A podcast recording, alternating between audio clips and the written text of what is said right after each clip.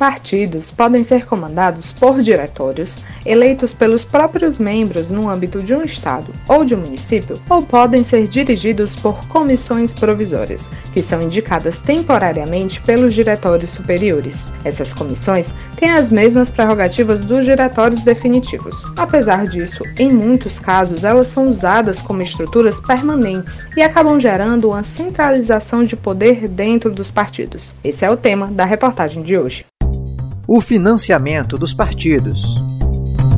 A lei reconhece dois modos de estruturação partidária: os órgãos provisórios e os definitivos. Apesar das prerrogativas de ambos serem as mesmas, as chamadas comissões provisórias deveriam funcionar apenas durante um período de tempo, que permitisse o estabelecimento do diretório definitivo. Mas não é o que acontece em muitos casos. E quando isso se mantém por muito tempo, a perpetuação das comissões provisórias acaba tornando as decisões partidárias centralizadas apenas da mão de alguns dirigentes, explica o presidente da Comissão de Direito Eleitoral da OAB Ceará, Fernandes Neto. A vigência de partidos políticos nas mãos tão somente de comissões provisórias restringe o poder dos filiados daquele partido, pois só uma pequena chefia de quatro, cinco ou no máximo sete, de acordo com os estatutos partidários, é quem mandarão, é quem deliberarão acerca das candidaturas e acerca das demais decisões que o partido tem que realizar no município. No Ceará, por exemplo,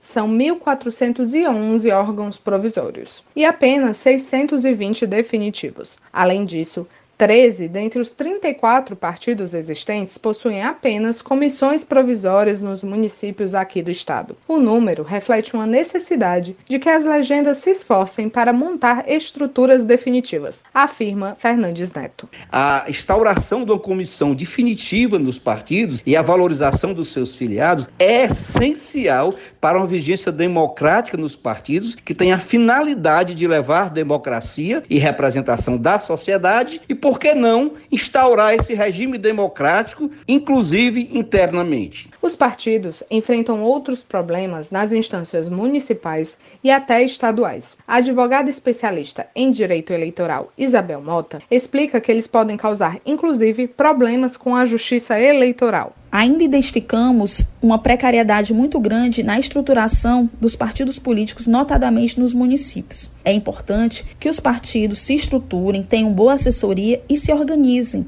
para não terem tantos prejuízos como a gente tem visto acontecer em relação à apresentação de contas perante a Justiça Eleitoral, que é uma obrigação anual e que tem gerado vários prejuízos, inclusive financeiros, na recepção dos recursos e dificultado que essas agremiações consigam disputar bem os pleitos o financiamento dos partidos.